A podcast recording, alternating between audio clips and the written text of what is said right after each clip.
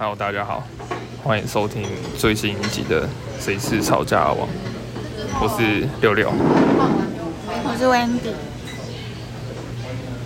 好，那我们今天要来简单快速的，就是回顾一下我们去盐山夜市的一件一些心得。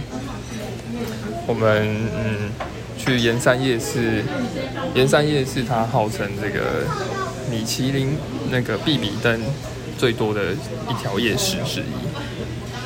然后我们去吃了，首先是 我们首先去吃了什么？那高丽菜饭有哦名，灶顶高丽菜饭，温迪请讲评。你先讲。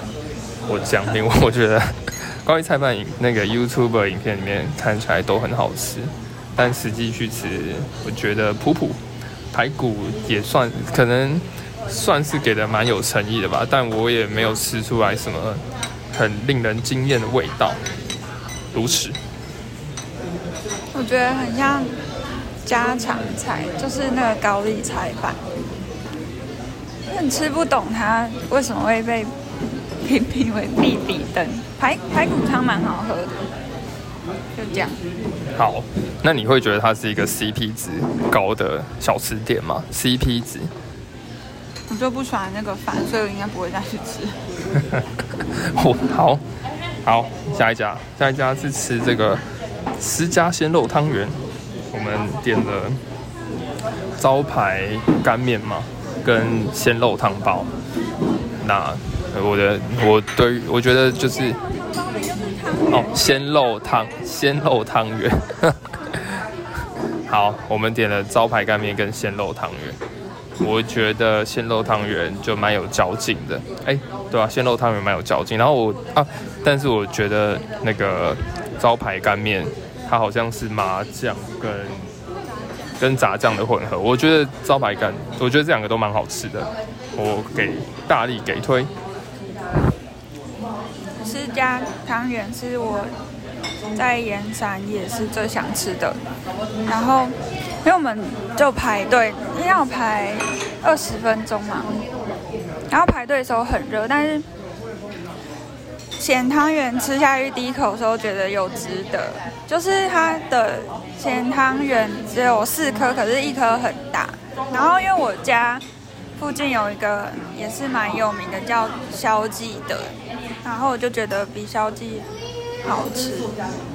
好，那我们现在附近很吵，是因为我们在某猫空某早茶屋里面 录这段 p a r k 好，你继续，再来再来下一家是吃那个大桥头盐山蒸饺，然后它的饺，好，还有一间是那个汕头老牌四神汤。